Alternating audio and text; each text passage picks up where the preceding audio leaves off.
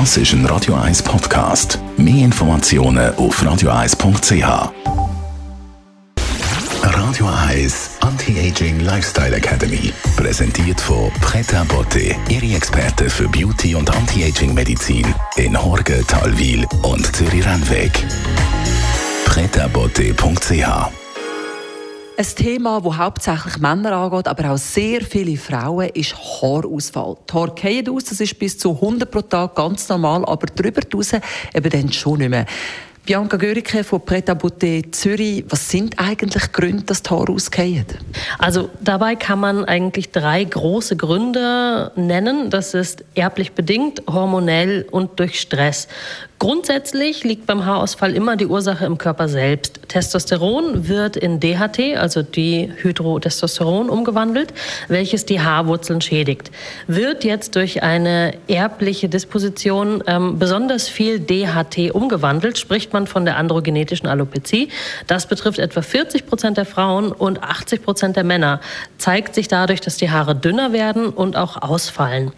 Wenn es ein hormonelles Ungleichgewicht im Körper zu finden gibt, beispielsweise aufgrund von der Menopause, der Schwangerschaft oder auch bei der Einnahme der Antibabypille, kann es ebenfalls zum Haarverlust kommen.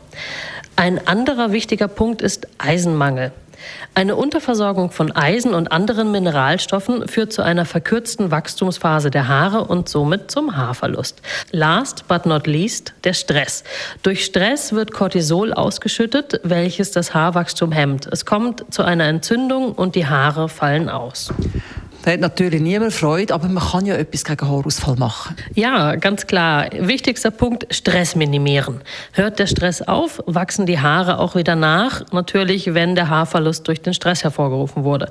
Als Behandlung kann man zum Beispiel ein PRP, also eine Eigenbluttherapie machen.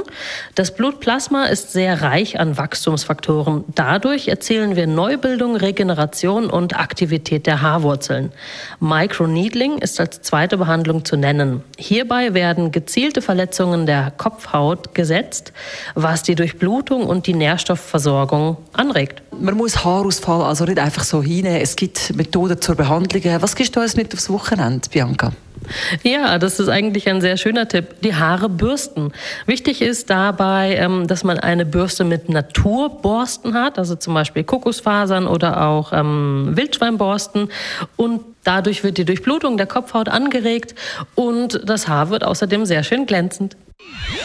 Radio Eyes Anti-Aging Lifestyle Academy.